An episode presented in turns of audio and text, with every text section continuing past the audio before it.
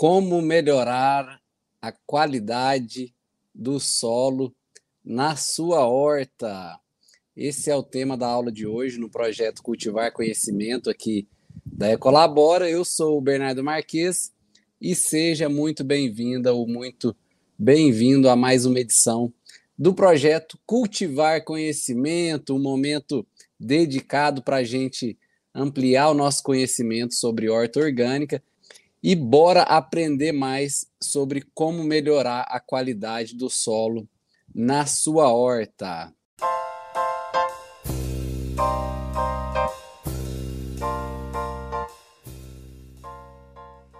Hoje eu preparei um material aqui super especial para a gente fa poder falar sobre o solo, que é esse esse ser, né? Vou chamar o solo de um ser que o solo é um, é um ele, ele pode ser vivo, né? Ele precisa ser vivo para a gente poder viver aqui no planeta. Existe até um ditado, né, que diz que solo sadio, planta sadia e ser humano sadio. Quem sempre fala, falava isso, né, era a Ana Primavesi, que é uma engenheira agrônoma conhecida aí como a mãe da, da agroecologia aqui no Brasil. Um salve aí para a Primavera. Então, não existe planta sadia sem um solo sadio. Então, a sua horta, para ela ser uma horta saudável e produtiva, você precisa ter um solo sadio. E esse é o tema de hoje nosso aqui, que eu vou te mostrar. Você vai ver que é super simples, né? Como a gente pode melhorar a qualidade do nosso solo na horta, na nossa horta orgânica, para ela ser saudável e produtiva. Então, como eu estava dizendo, né, para a gente conseguir ter uma horta orgânica saudável e produtiva em casa, a gente precisa cuidar da base. E a base da horta é o solo. Dizem aí que o solo é até a pele do planeta, né? É como se fosse a fundação de uma casa, né? Uma casa sem uma boa fundação, logo vai ter problemas aí estruturais, pode até desmoronar, não é verdade? E uma horta que não tem o solo bem cuidado é uma horta fadada ao fracasso, seja porque ela vai se tornar uma horta cada dia mais custosa e trabalhosa, ou pelo fato dela se tornar improdutiva mesmo, por conta de um solo esgotado, né, um solo degradado e morto. Nossa, Bernardo, mas o solo pode morrer? Sim. Citando mais uma vez aqui a Ana Primavera, não existe solo rico ou solo pobre. O que existe é solo vivo ou solo morto. E você vai perceber hoje aqui que o solo é um sistema vivo. E se você não cuida dele direito, você pode acabar matando ele sim. Boa noite, Eronita, direto de Viamão, Rio Grande do Sul. Boa noite, Daniela também. Legal ter vocês aqui nessa noite de terça-feira, pré-feriado, né? Mas eu acho bastante curioso, né, fazendo um parênteses aqui, que toda vez que eu escuto alguém falando que horta dá trabalho demais, que precisa ficar comprando muitos insumos, que custa caro, pode saber que é porque essa pessoa não está cuidando bem do solo dela na horta. E o interessante é que não importa se o seu solo é muito arenoso, ou cheio de pedras, ou é duro, compactado, ou é muito argiloso, qualquer tipo de solo pode ser melhorado e tem a capacidade de se tornar um solo fértil para se ter uma horta orgânica saudável e produtiva.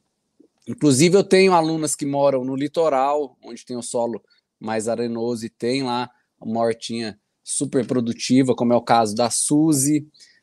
Tem a Maria também, que tinha um terreno todo batido, uma terra batida, dura e compacta, e conseguiu fazer a sua horta orgânica saudável e produtiva seguindo aí o método Horta. Deixa eu até ver se eu tenho alguma imagem delas aqui. Elas Ó, tem um. Assim, vou compartilhar aqui porque essa semana a Maria compartilhou lá no, no meu grupo de mentoria. Ela mandou essa mensagem aqui, eu fiquei tão feliz. E é uma forma de comprovar, né? Porque tem gente que acha que não, que fica reclamando que não dá para fazer horta por conta do tipo de terra que tem em casa, ela aí provando que tem uma a, mostrando a sua horta saudável aí sem pragas. Comecei numa terra batida e fiz tudo como o Bernardo ensinou. Gratidão. Eu que agradeço a confiança, Maria Gonçalves. Vamos, vamos ver se eu consigo mostrar um pouquinho a, esse vídeo. Ela mandou foi um vídeo. Não sei se ela está aí assistindo a gente. Deixa eu ver se eu consigo mostrar o videozinho aqui da. Um pedacinho da horta dela, para a gente ver como é que é o solo. Esse é o canteiro, né? Você pode ver que tá cheio de, de vida. Olha o solo ali do lado. Vou dar um pause na hora que der para ver a, a terra batida dela ali. Que tá aí, ó, no canteiro. Aí, ó. Dá para ver ali no canto. Não sei se vocês conseguem perceber aqui, ó na lateral esquerda, você, já é possível ver o, estado da, da terra onde ela fez essa horta. Vamos ver se vai aparecer mais. Ela mostrando aí a berinjela florida. Olha aí, aqui, ó, achamos. Então, olha o solo dela, onde ela conseguiu montar essa horta aqui, né? Tô mostrando isso para te mostrar para te provar que é possível sim ter uma horta saudável e produtiva, mesmo se você tem aí uma área com terra batida. E esses são resultados dos meus alunos aí que seguem, claro, o método Horta Decolabora. Só em condições de solo muito poluído, que aí não, não se deve fazer horta, né? Como, por exemplo, um solo que por acaso tem alguma contaminação ali, né, com metais pesados, ou radiação, o esgoto, aí claro que não convém você fazer uma horta ali para evitar qualquer problema de saúde, qualquer transtorno, né? Tanto que, por exemplo, quando um aterro sanitário é fechado, né? O aterro sanitário teoricamente é um espaço controlado onde os nossos, os nossos rejeitos, né, os lixos aí que a gente não consegue reciclar, vai para lá. E aí chega uma hora que essa área onde tem esse, esse aterro, ela é sobrecarregada, não cabe mais nada, eles vão enterrando o lixo ali literalmente. E aí chega uma hora que essa área fica interditada e eles têm que mudar para outro espaço para continuar, né, recebendo esses rejeitos. E onde essa área foi né, estabelecida e foi esgotada ali o potencial dela de, de receber esses resíduos, ela tem que ficar muitos anos ali intacta, deixando a própria natureza ali se regenerar, mas você não pode fazer nada nessa área aí, porque corre muito risco de contamina contaminação, né? Mesmo, enfim, de vários outros problemas que podem acontecer por conta desse, desse processo, né? Dessa intervenção humana não tão saudável, né?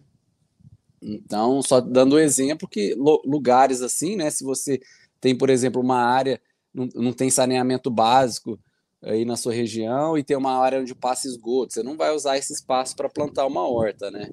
Ou se tiver algum histórico aí de contaminação, né? Radiação, metais pesados, tudo isso né, impede a gente de plantar alimento nessas áreas. Mas se for simples, mas fora isso, né, qualquer área que você tiver aí disponível, qualquer pedacinho de terra aí que bata um pouquinho de luz, é possível sim ter uma horta orgânica saudável e produtiva. E por que que cuidar do solo é tão importante assim? Simplesmente porque o solo é responsável por produzir o que a gente come. É ele, mesmo que também indiretamente, né?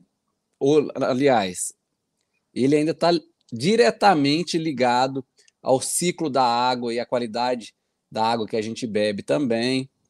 Então, o solo é um bem extremamente importante e valioso para a nossa vida aqui na Terra, mas infelizmente ele não vem sendo tratado com o devido respeito que merece por muita gente que não consegue enxergar isso. E não à toa a gente vê dados como uns que eu coletei aqui do Ministério do Meio Ambiente, que indicam que 140 milhões de hectares de terras no Brasil estão degradadas, seja por motivos aí que estão associados a más práticas intervenções do homem, né, como eu disse, de poluição, como essas áreas de aterro sanitário ou de lixão que eu, que eu comentei, como desmatamento, queimadas, mineração e por aí vai. Então, aqui na Ecolabora, eu tenho uma premissa que funciona assim, e que inclusive eu te convido a praticar também, que é sempre que possível a gente deixar o solo mais fértil do que a gente encontrou para assim, de fato, a gente se tornar um agente de regeneração dos ambientes e dos ecossistemas onde a gente habita ou onde a gente pode atuar.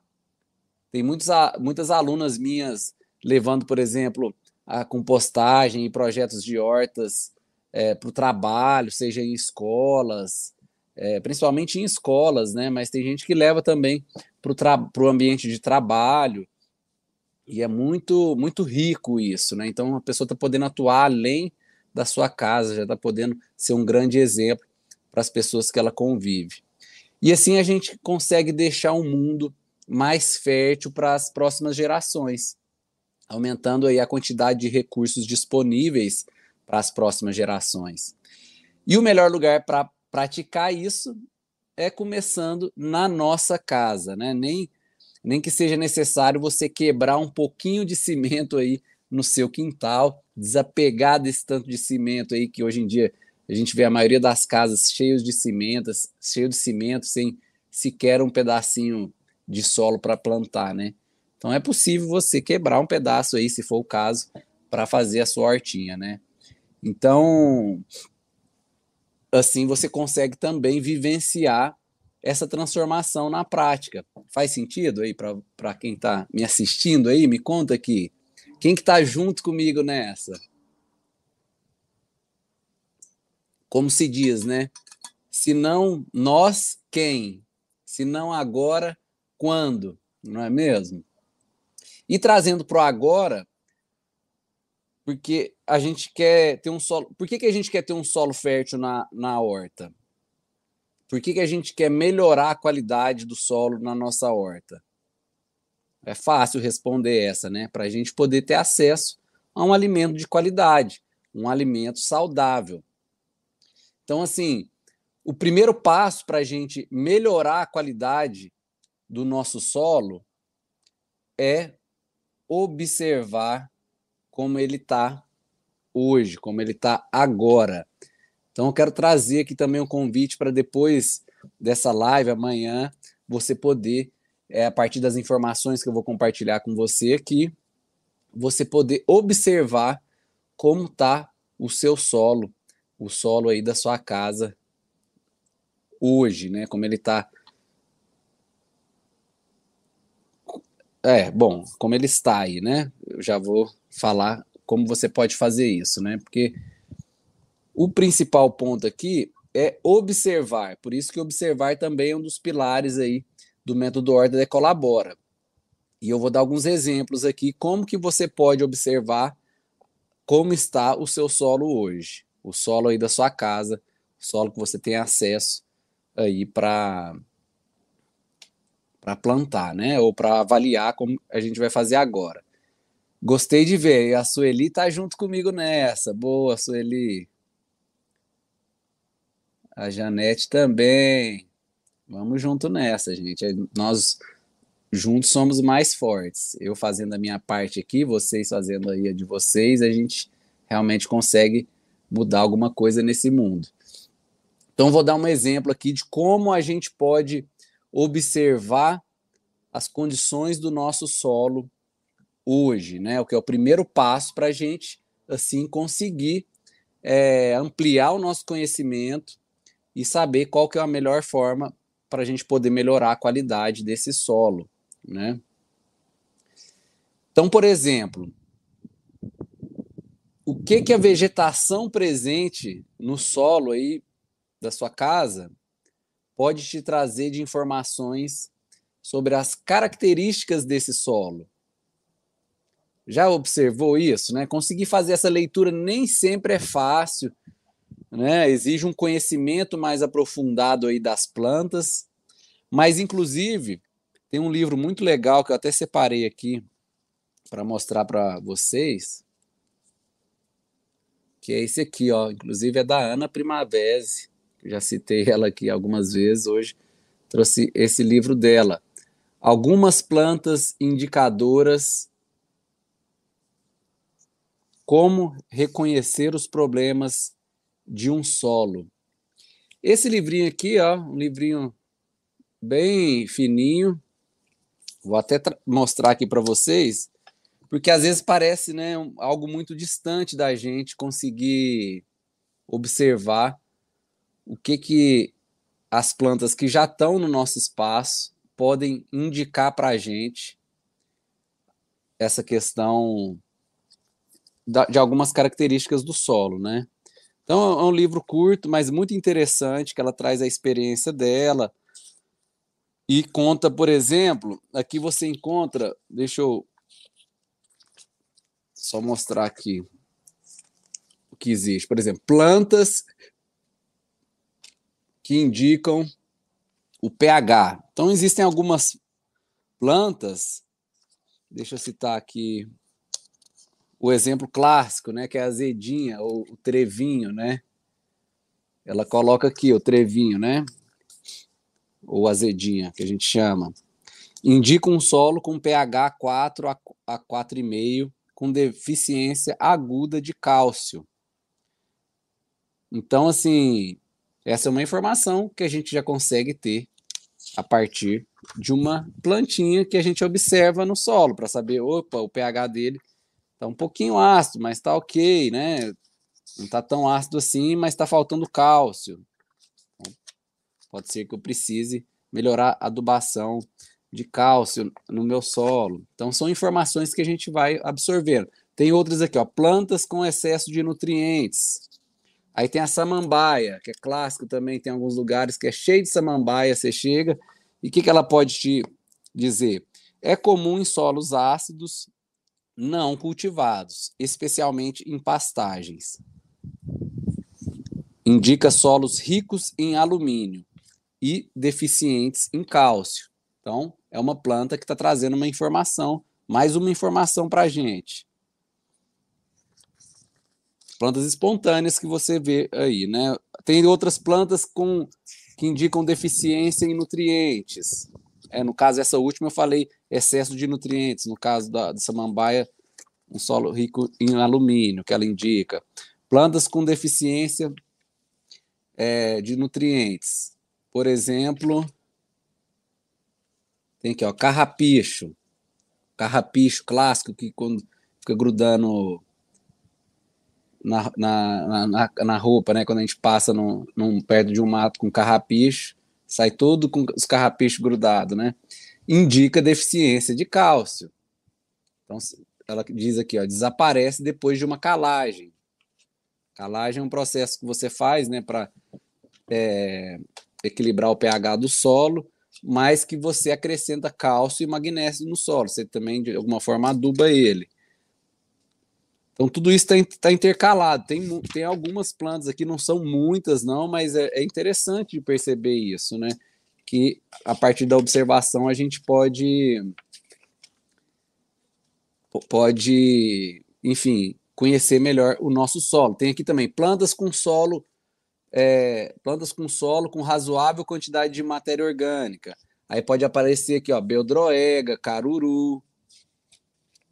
E aí ela explica se está indicando alguma deficiência ou quando tá, o que que acontece. É muito interessante. Plantas com compactação de solo também. Então, gente, essa leitura, né? É o caso da tiririca aqui, ó. Tiririca que costuma aparecer. Vamos entender. O que, que a tiririca pode nos, nos informar aqui, ó? É a praga mais temida em todo o mundo. Somente não cresce em lavouras de arroz irrigado.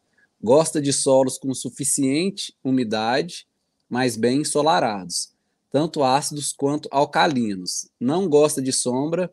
Embaixo de mulch, que é a cobertura do solo, né? Embaixo de mulch espesso, depois eu vou falar mais sobre isso, né? De uma cobertura de solo espessa, ou abaixo de um cultivo denso, uma cobertura viva, fica inibido. Então, mais um exemplo aqui. Enfim, um livrinho bem bacana de conhecer para a gente ampliar o nosso conhecimento aí e conseguir é, fazer uma leitura mais rica do nosso ambiente e, consequentemente, do nosso solo. Tudo a partir da observação e do conhecimento, hein? A gente pode plantar, inclusive, no nosso solo e observar como essas plantas que a gente plantou crescem né, e, se desenvolve, e se desenvolvem nesse solo. É um conhecimento também que a gente vai trazendo uma experiência maior para averiguar como estão essas condições, né? Então a gente pode observar também como a água se comporta nesse solo, e aí fica fácil de observar a textura e a estrutura desse solo. Ou seja, né, se ele é mais arenoso ou mais argiloso. Se ele é mais desestruturado ou se ele é bem estruturado ou se ele é compactado. Então, assim, é, é bem, bem fácil a gente observar isso utilizando aí a, a água, né, como um exemplo. O solo na beira da praia em geral é arenoso e desestruturado. E como você sabe disso, é só jogar um pouco de água ali que você vai notar que essa água vai desaparecer rapidamente. Então, solos de textura mais arenosa, né, que tem uma maior quantidade de areia, eles tendem a reter pouca água. Então, a água infiltra rapidamente e vai lá para as camadas mais profundas e carrega nutriente, né? Então, assim, é, ele acaba sendo você, você plantar num solo arenoso, né? Puramente, né? Plantar ali sem ter um cuidado, sem começar a cuidar dele, né? Sem melhorar a qualidade dele, vai ser difícil, principalmente porque a água não vai ficar ali, né? Então a água vai vai infiltrar muito rápido e vai levar junto qualquer nutriente que você coloque ali, né? Então precisa de um cuidado especial, você precisa melhorar esse solo antes de plantar. E aí já já vou, vou entrar nesse assunto para para trazer essa informação para vocês como você pode fazer isso aí. E, por exemplo, também solos de textura mais argilosa tende a reter mais água, consequentemente retém mais nutrientes. Mas se você manejar ele de forma inadequada, ele pode compactar fácil e dificultar a infiltração da água no solo, encharcando o solo, né? É... E aí a gente vê isso, né? Isso acontecendo em pastos, né? Que tem solos muito compactados, ou onde tem uma agricultura muito mecanizada também, ou mesmo nas cidades, nos ambientes urbanos, que pavimenta tudo, né? E aí a água bate, não infiltra e vai causar enchente mesmo. E o solo vai compactando. Geralmente, essa é uma característica, né? Que a gente tem em solos arenosos também. O, o solo arenoso ele tem mais facilidade de compactar. Então, se você tem um espaço aí na sua casa, né, uma terra e a água está acumulando, né, está encharcando o solo, a água não está infiltrando, é porque é um solo compactado, provavelmente um solo é, é, um solo argiloso. Tá vendo como a gente consegue identificar isso simplesmente observando, né? Lógico, se você quiser saber todas as propriedades químicas, físicas e biológicas desse solo, você precisa fazer uma análise química num laboratório, né, no caso, para as partes para saber essas informações sobre a química do solo ou outros tipos de análise mais completas em laboratório.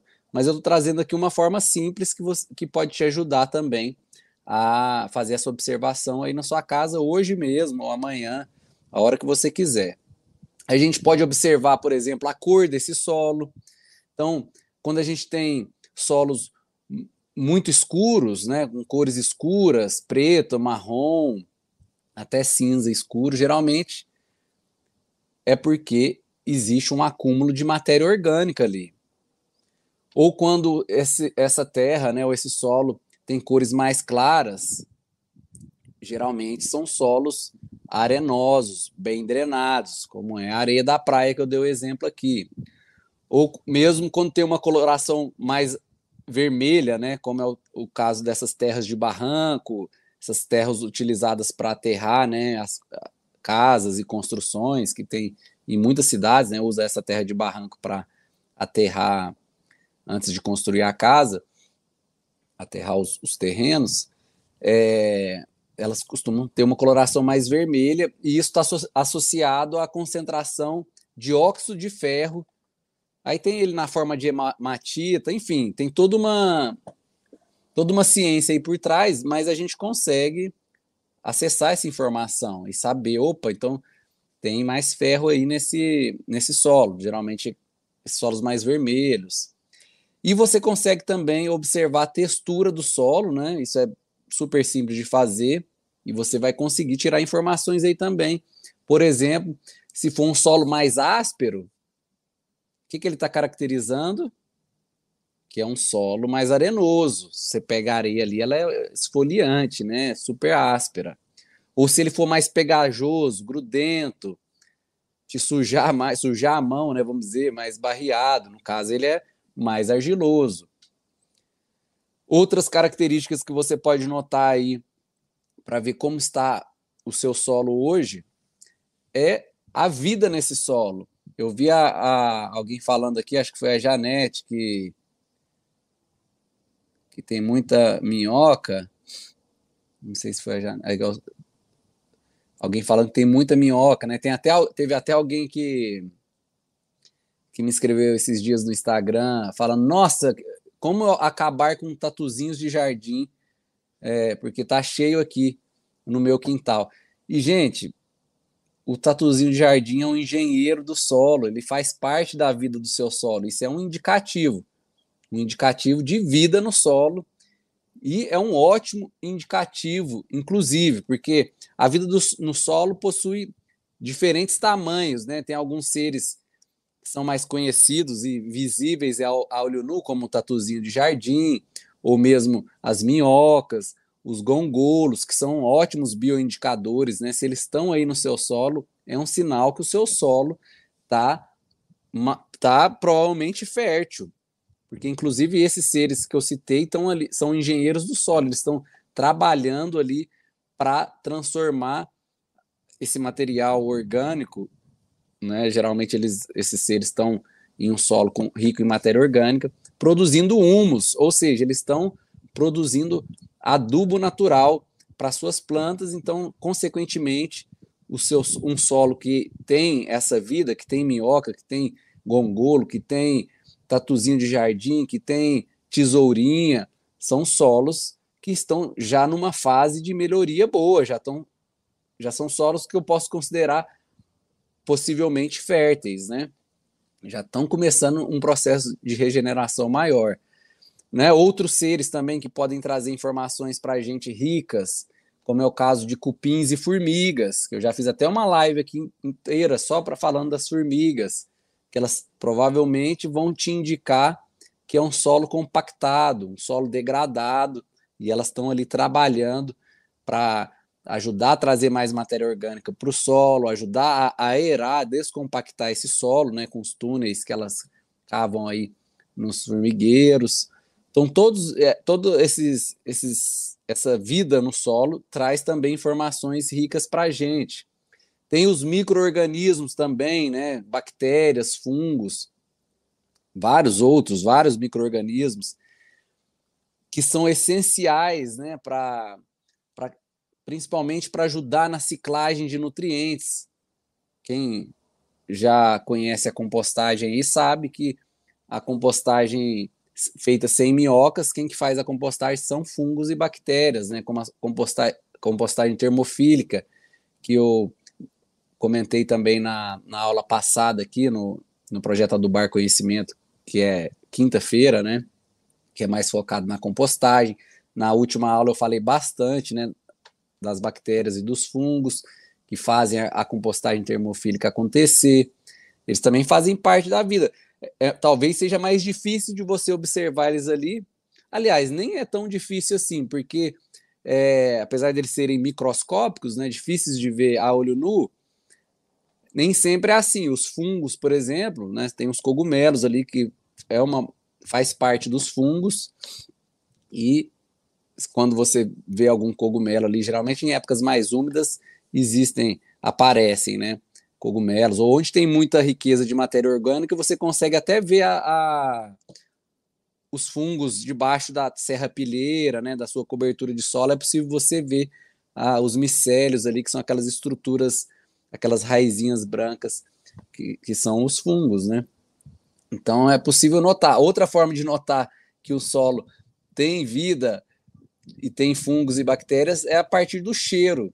Toda vez que a gente sente aquele cheiro de terra molhada, geralmente é um cheiro característico que quem faz compostagem percebe, né? Quando colhe o humus, que é o cheiro do nosso super adubo. Mas quando você vai numa floresta também, ou mesmo na cidade, depois de uma chuva, geralmente surge um aroma que a gente fala que é um cheiro de terra molhada, né? um cheiro de natureza, e esse cheiro quem produz são fungos e bactérias. Ou cheiros de cogumelos mesmo, cheiro de, de, de shiitake, de, de, de esses cogumelos mais conhecidos, né? Então, o próprio olfato pode te auxiliar a você perceber essa qualidade do seu solo, se ele está vivo, né? E esses seres, né, esses micro e macro seres que compõem a vida no solo, a presença deles ali também é bioindicativa, né? Vai estar tá te indicando que está acontecendo um processo de ciclagem de nutrientes, né? De decomposição de matéria orgânica. E tudo isso é muito positivo para o seu solo, porque esses organismos que vão auxiliar, é, que eles vão tanto na captura dos nutrientes, né? Porque existem até bactérias que fixam nitrogênio no solo, já falei sobre isso também, que é sobre a adubação verde, que é uma associação que algumas bactérias fazem com alguns tipos de planta, geralmente leguminosa, alguns tipos de plantas, né, geralmente as leguminosas, e eles fixam o nitrogênio do ar no solo. Então, eles estão ali auxiliando, adubando o seu, o seu solo, e também são os micro-organismos que fazem uma troca de nutrientes com as raízes das plantas. Então, todos esses processos de vida no solo contribuem para a melhoria da fertilidade do seu solo, né, e, consequentemente, no crescimento das plantas, na produtividade das plantas da sua horta. Então, se o seu solo tem vida, se você consegue notar isso no seu solo, isso é um excelente indicativo que ele já está ficando mais fértil, né? Então é muito interessante, né? Essas, essas observações que a gente pode fazer na nossa casa para entender como está o nosso solo, né? Tudo isso vai trazer informações sobre o estado atual desse solo e com isso vai ajudar a gente a saber o que fazer para melhorar as condições desse solo. Afinal das contas, a gente quer estar tá sempre deixando esse espaço mais vivo, esse espaço mais saudável e mais produtivo, né? Então, você vai ver que é muito simples, na verdade, a gente deixar na verdade, assim, né? Deixar não, né? A gente melhorar a qualidade do solo na nossa horta. Eu queria trazer aqui hoje para vocês é, essa reflexão da importância da, da gente ampliar o nosso olhar e, a partir do que a gente tem de natureza ao nosso redor, a gente começar a aprender, né? Se abrir para aprender com a natureza e não é, olhar para ela simplesmente como algo automatizado, né, ou como, apenas como um recurso. E é interessante a gente olhar para a vida que tem ali, mesmo que microscópia, microscópica, e como a gente pode aprender, né, tirar informações para a gente enriquecer o nosso conhecimento e poder ser mais assertivo nas intervenções.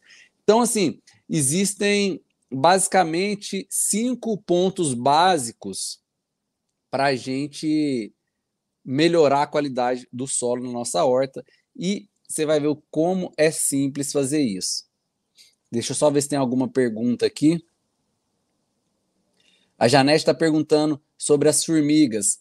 Janete, tem uma. Opa, Luciana aqui, ó. Bom dia, diretamente da Austrália. Que legal, Luciana. Seja bem-vinda.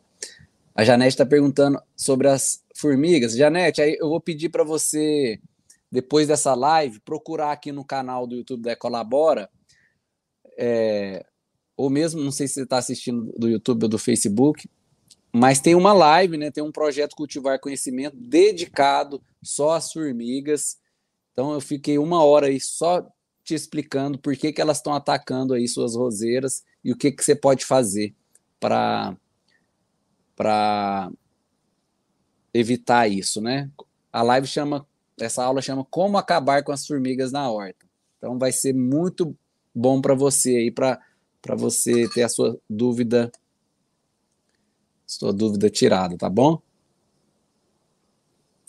Então voltando aqui,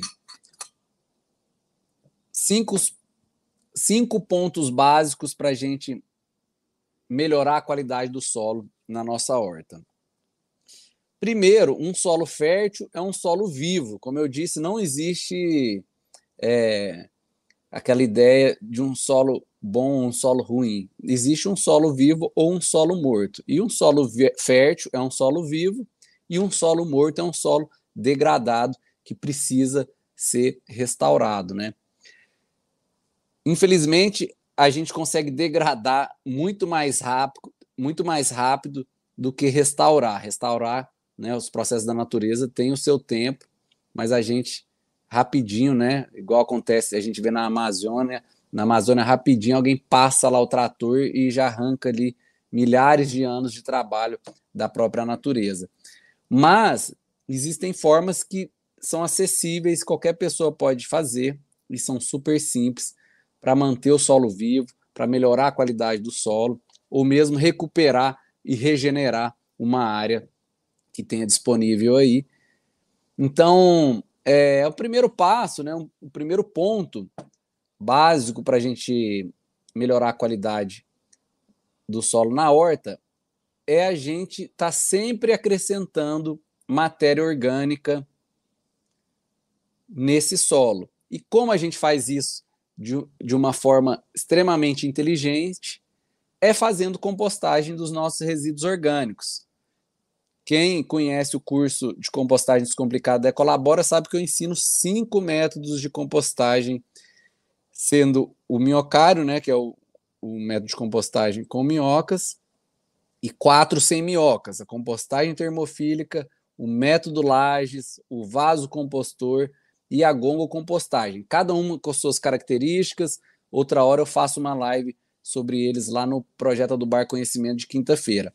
Mas a compostagem é uma forma inteligente que a gente não causa desperdício em casa, a gente diminui o, o, a quantidade de lixo que a gente gera, a gente começa a economizar dinheiro porque a gente começa a produzir nosso próprio super adubo e a gente para de participar do problema do lixo e se torna agente de transformação e de soluções práticas em casa. Então, essa é uma prática super inteligente que vai te auxiliar é, a agregar mais matéria orgânica no solo, porque você vai estar produzindo ali um super adubo e você pode estar acrescentando ali na sua horta de 15 em 15 dias, uma vez por mês, sempre que possível, você vai estar agregando um material valioso que é o seu super adubo resultante da compostagem e isso vai te possibilitar, independente do tipo do seu solo, se for solo arenoso, o seu super adubo vai ajudar a trazer é, mais estrutura para ele, reter água. Você pode ver que são diversas as qualidades do superadubo. Inclusive, eu também já falei em outra live aqui por que eu chamo ele de superadubo, porque ele tem várias qualidades e não é apenas é, acrescentar nutrientes para o solo, por exemplo. Então, ele consegue tanto é, agregar mais valor para um solo arenoso, por exemplo, como soltar o solo que é mais compactado. Então, sempre que possível, você vai acrescentar matéria orgânica a partir da compostagem. Isso vai trazer uma melhoria muito grande para o seu solo. Vai trazer mais vida no solo. Então, para você ter vida no solo, você precisa ter matéria orgânica. E a gente, a gente acabou de ver que a vida no solo é extremamente importante, né? Ter esses seres vivos ali para auxiliar em todos os processos principalmente os nutricionais para as plantas. Mas, como eu disse, o, a matéria orgânica também ajuda a reter a água, que é super importante para a planta também, que ela, as raízes da planta que vão absorver essa água, que é fundamental para a vida das plantas. Vai também ajudar a manter uma temperatura estável no solo e descompactar. Ixi, aí são várias as características que depois Posso também fazer só uma live sobre isso, que na verdade eu já fiz, né? Que chama Tipos de Adubos Orgânicos, que está aqui no canal. Então, esse é o primeiro ponto, a gente agregar matéria orgânica, principalmente a partir da compostagem, que é uma matéria orgânica de super qualidade. O segundo ponto, que eu sempre falo aqui, é a gente cobrir o solo né? A gente está sempre cobrindo, deixando o solo coberto. Você nunca deve deixar o seu solo é, exposto. Tanto que com essas, essas observações que eu trouxe aqui para vocês, você vai encontrar, você só vai encontrar um solo com vida se ele tiver coberto com matéria orgânica, se ele for rico em matéria orgânica. Porque a matéria orgânica também vai servir tanto de alimento para esses seres como de abrigo. Então, dificilmente ou provavelmente você não vai encontrar uma minhoca num solo compactado ou num solo arenoso ou num solo argiloso que está descoberto. Você não vai encontrar, você vai encontrar num solo que tem pelo menos as folhas que caíram na árvore, da árvore ali, uma serra pilheira. Então é fundamental você acrescentar mais matéria orgânica a partir dos adubos orgânicos, como o seu super adubo da composteira, e também a partir da cobertura, que pode ser cobertura morta, que é quando a gente coloca ali é, a para de grama seca, folha seca, ou mesmo serragem de madeira não tratada. Então você vai colocar né, uma camada de proteção no solo e não é, uma, não é uma camadinha, não, gente, é uma camada espessa, com aí os seus 10, 15 centímetros. As minhas aqui eu ponho de 3 a 4 dedos de matéria seca. Vocês podem ver nos vídeos que eu compartilho é, da, da minha horta aqui, da horta sal, orgânica saudável e produtiva da Ecolabora, você nunca vai conseguir ver o solo direto, porque sempre tem uma camada aí bem espessa de matéria seca.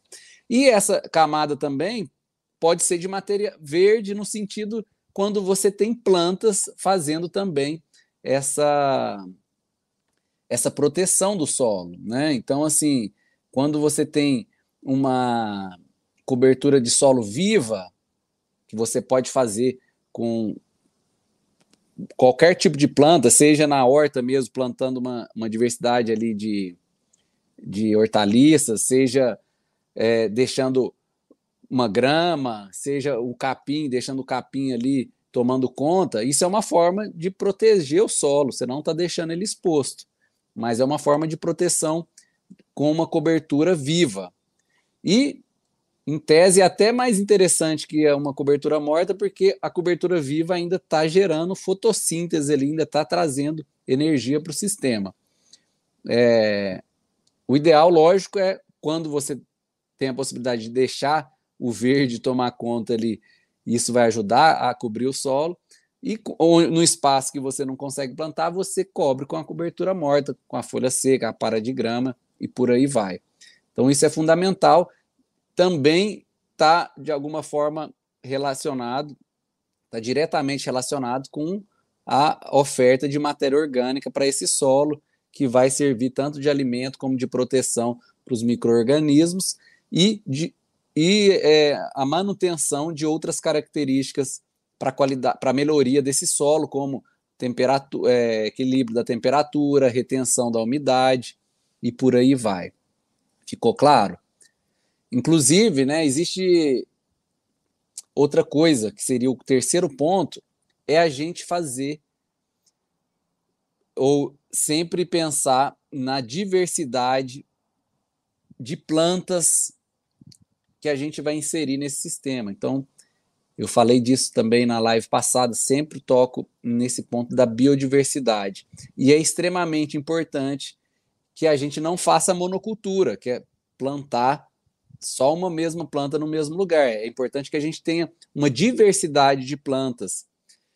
Isso né, ajuda muito para a gente conseguir manter essa melhoria do solo constante, porque essa diversidade de plantas né, também vai auxiliar a você enriquecer o seu solo com mais diversidade, né, com diferentes microorganismos, porque cada microorganismo ali ele ajuda a mobilizar específicos nutrientes que são necessários para a planta e eles também é, vão se interagir de uma melhor forma de acordo com cada planta que está ali. Se você coloca só um tipo de planta, só vai ter um, uma determinada tipo de micro-organismos que vai estar tá ali trabalhando. E geralmente a gente precisa de 250 a 300 diferentes variedades de micro-organismos, para você ter noção, para poder mo mobilizar todos os nutrientes que a planta precisa para estar tá saudável. Então, assim, quanto mais diversidade de vida, de plantas, de micro-organismos, mais a sua horta vai estar tá saudável e produtiva, né? E inclusive você vai estar tá cada vez mais melhorando a qualidade do seu solo, que é o nosso tema de hoje aqui. Compreendeu? E isso também implica na rotação de culturas, que é uma prática fundamental para você não ficar plantando sempre a mesma coisa no mesmo lugar, isso aí vai limitar e vai acabar. É, essa, é uma, essa prática de plantar ou em monocultura ou a mesma coisa sempre no mesmo lugar é uma prática que vai piorar a qualidade do seu solo.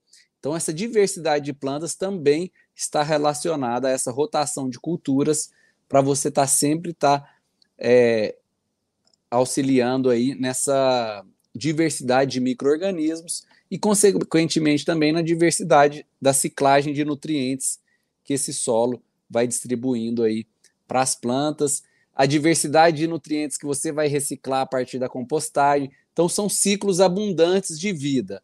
Tudo que é mono, monótono, ou mesmo como a monocultura, ou você fazer a reciclagem sempre dos mesmos é, das mesmas plantas, ou até a sua própria alimentação, quando você come a mesma coisa todo dia, quando você tem uma alimentação monótona, sem variedade, você está diminuindo a sua saúde, porque a gente precisa de uma diversidade de nutrientes, assim como as plantas. Ficou claro? Quando tem mais plantas também, né, com diferentes tipos de estrutura nas suas raízes ali, principalmente, você vai melhorar a infiltração de água, você vai conseguir aprofundar mais as camadas do solo, né? Essas raízes conseguem é, aprofundar mais é, no solo, e isso também vai trazendo mais é, potencial de estrutura para esse solo, né? Enfim, são muitos benefícios e isso vai só auxiliando a melhoria da qualidade do seu solo. E tem mais um ponto aqui para a gente falar, né, já que a gente está falando de horta, um ponto que a gente precisa estar tá sempre atento é em relação ao vento, porque o vento, ele, uma área que venta muito, acaba tirando muita umidade do solo, secando o solo, né, e levando também, é, principalmente a questão da, da, da água mesmo, né, da umidade. Então, em hortas é sempre importante a gente pensar num barra-vento, seja no muro, seja é, com, plantando também algumas plantas maiores que vão ajudar a fazer um barra-vento. Isso também vai ajudar a melhorar a qualidade do seu solo. Então, são basicamente esses pontos aí básicos para a gente conseguir estar é, tá sempre melhorando a qualidade do nosso solo. Repetindo, né? Sempre agregar matéria orgânica, principalmente a partir da compostagem que traz diversos benefícios para sua horta. Sempre deixar o solo bem coberto, nunca deixar o, o solo descoberto. Isso eu sempre vou citar, porque tem muita gente que planta e não sabe disso. E só de você cobrir o solo, você já consegue ver uma diferença assim, imensa na qualidade da sua horta. Em pouco tempo você já nota. É, que mais? A questão da biodiversidade. Então, quanto mais é, plantas diferentes você plantar, mais diversidade de micro-organismos você vai ter e mais diversidade de ciclagem de nutrientes também nesse processo, seja com a cobertura de solo é, com a matéria seca, ou seja, também na cobertura de solo com as próprias plantas. E que mais? Eu estava falando que foi cinco, será que foram cinco mesmo? E, a, e, e o vento, então foram quatro, né? Acho que eu me confundi aqui. Não, vou falar que são cinco mesmo, porque ó, vou falar que é sempre enriquecer o solo com matéria orgânica, fazendo compostagem, plantando em biodiversidade, né? Ter diferentes tipos de planta no canteiro, fazendo a cobertura com, com material seco, né?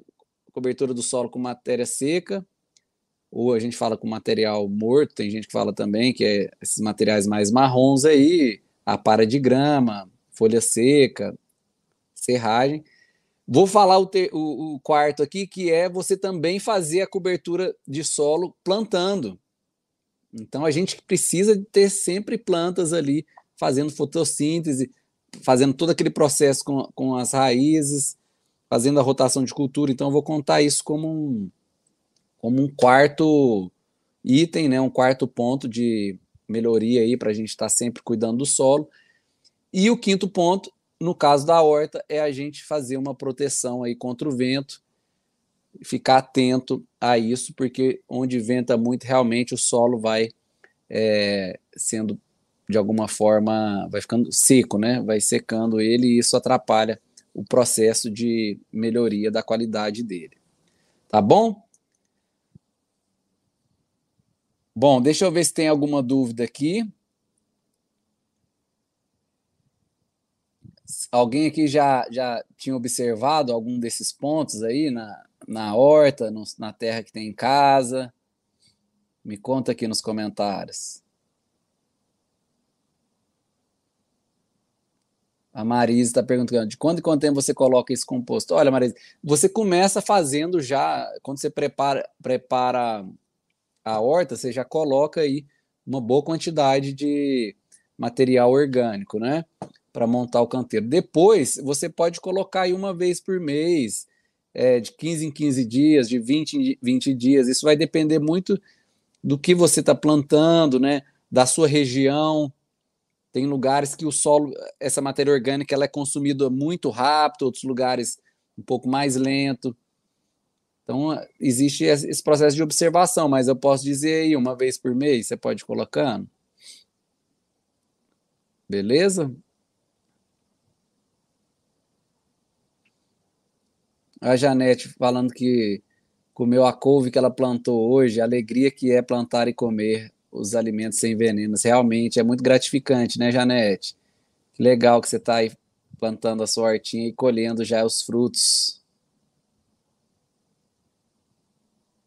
E dando exemplo aí, ó, mais uma vez a Janete está super participativa aqui hoje, que aproveita, dizendo que aproveita muito as folhas que caem no quintal e que tem uma floresta ao lado da casa dela também e usa como matéria seca na compostagem e nos canteiros. Aí é ótimo, porque geralmente essa serra-pilheira que tem na floresta também tem muitos micro-organismos ali e a gente trazer isso para para o nosso solo é, enriquece muito né, essa vida e naturalmente a horta vai ficando mais saudável, nossos plantios.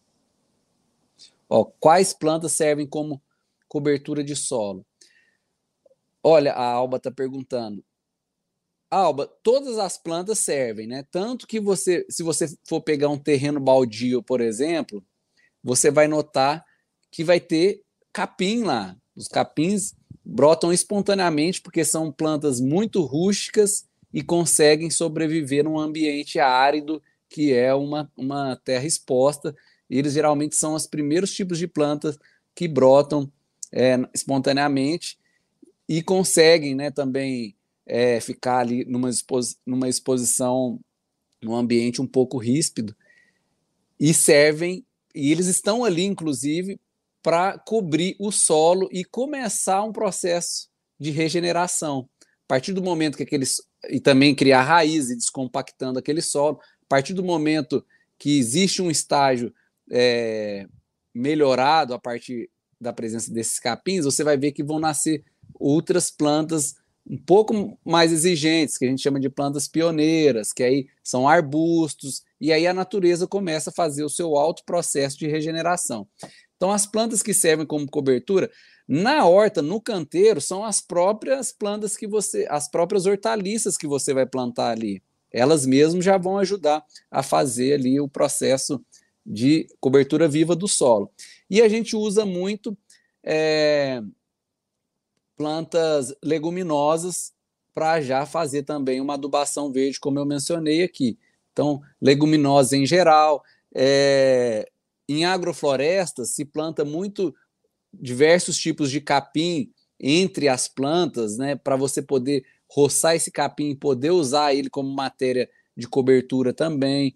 Então, tem gente que usa o, o depende do objetivo, né? Na horta especificamente, é você usar cobertura morta, né, cobertura de solo com materiais secos e plantar suas hortaliças na melhor densidade, né, na maior quantidade que você puder num mesmo espaço, que elas mesmas vão fazer esse processo. Agora, se a sua área for maior, você pode plantar grama, você pode plantar em outros espaços que você não vai fazer a horta, né, para você também é, regenerar esses, esses espaços. Você pode plantar por exemplo, aquele amendoim forrageiro, que também ajuda a fixar nitrogênio no solo. Então, é, eu posso dizer assim, o máximo de diversidade de plantas que você puder plantar aí vão te ajudar nessa cobertura de solo, tá bom?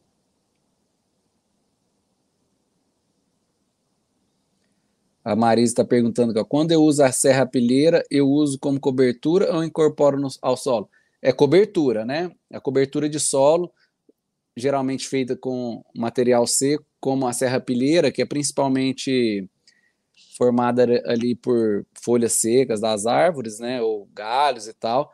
Você vai usar isso como cobertura de solo para fazer uma camada de proteção no solo também. E é uma camada boa, em 3, 4 dedos, assim, ó. São mais ou menos 15, 10, 15 centímetros de camada de proteção ali de cobertura de solo, tá bom? O que você vai, o que você pode incorporar ao solo é o seu super adubo da composteira, por exemplo, você já vai querer usar ele como adubo também.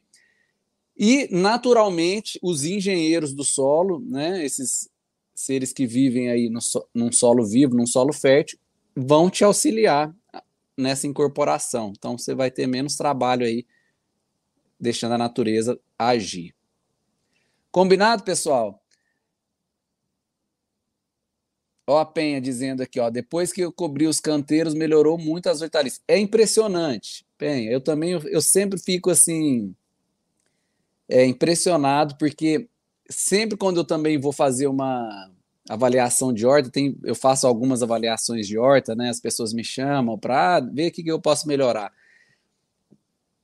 Geralmente o primeiro passo, assim, e, e, e a forma mais rápida que as pessoas conseguem ver um resultado de melhoria é cobrindo o solo, porque realmente só o fato dessa cobertura proteger a, a umidade, né, reter mais umidade no solo e proteger do sol, as plantas já respondem muito rápido, assim, no dia, às vezes no dia seguinte, ou enfim, em poucos dias você já consegue notar a diferença quando você começa a cobrir os canteiros. É impressionante mesmo. Muito legal. Tá bom, pessoal?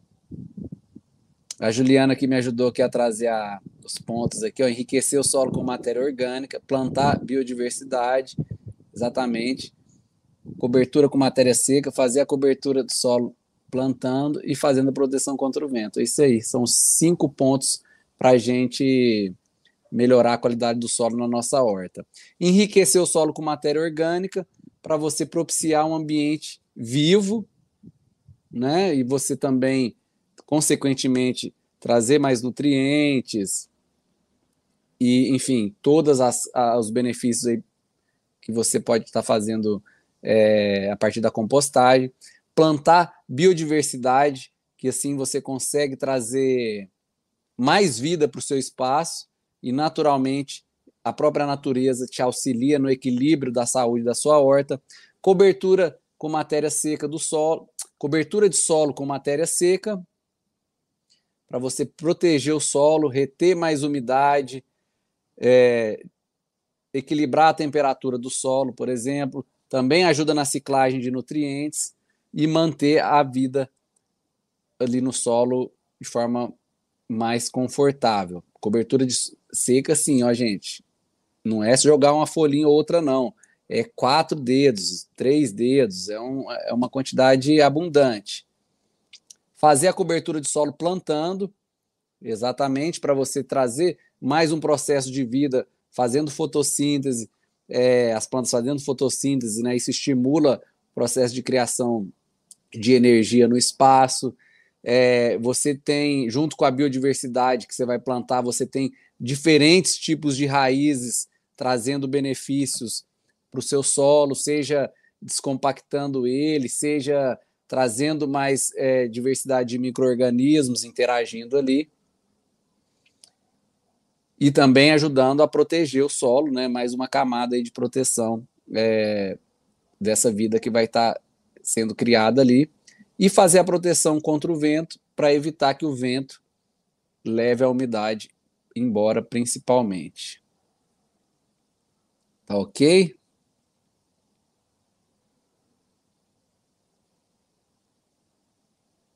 A Marisa está perguntando aqui: eu posso plantar sementes e trazer a cobertura seca na sequência? Ela não atrapalha o nascimento? Olha, Marisa, geralmente eu preparo o canteiro, coloco a matéria seca, aí eu abro onde eu vou plantar a muda ou a semente, e aí você pode deixar aberto esse espaço para a muda e a semente se desenvolver.